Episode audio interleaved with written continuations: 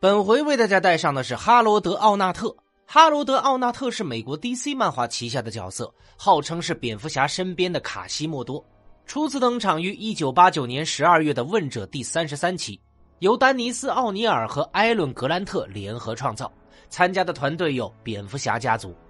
那么，哈罗德·奥纳特呢？是蝙蝠侠故事里的人物，也是蝙蝠侠的朋友和崇拜者，但是最终受骗而背叛了蝙蝠侠。而由于经典漫画缄默的广泛传播，相信看到过哈罗德故事的朋友也不算少了。那么哈罗德呢？天生残疾，是一个驼背的哑巴，而且还有视力障碍，因此被父母从歌坛家中赶走。他不得已迁居到了中心城。他在《问者》连载中第一次登场，当时就是在前往中心城的路上。那么有句话说得好啊，“纳于言者，敏于思”。哈罗德虽然口齿不便且外形丑恶，却是一个地地道道的科学天才，尤其是机械科技的水平非常的高超。他被反派企鹅人发现，并招募回到了哥谭市，建造致命武器来对付蝙蝠侠。在给企鹅人打了一段时间的工之后呢？哈罗德就发现，原来自己的发明被应用到了犯罪领域，于是他就提出退出，结果和企鹅人撕破了脸皮，被威胁继续工作。后来，蝙蝠侠打败了企鹅人，哈罗德也得到了自由，于是他就寄居在了哥谭市内废弃的建筑里。结果又因为外形的关系，被家长们误以为是猥亵儿童的恶棍而遭到追打，之后再次被蝙蝠侠解围。后来，蝙蝠侠将哈罗德带回蝙蝠洞安置，哈罗德则为蝙蝠侠提供技术支持，开发了一些小道具。阿尔弗雷德一开始呢对哈罗德是有点疑虑的，但是很快两个人就处好了关系。又过了一段时间，蝙蝠侠被贝恩断背变成了瘫痪，哈罗德就给蝙蝠侠打造了一架高科技这个轮椅辅助行动。在死亡天使接替蝙蝠侠的工作之后，他逐渐变得疯狂。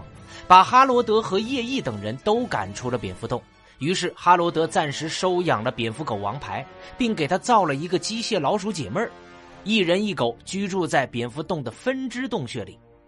之后呢，蝙蝠侠打败死亡天使，重夺蝙蝠洞，哈罗德也顺利的回归。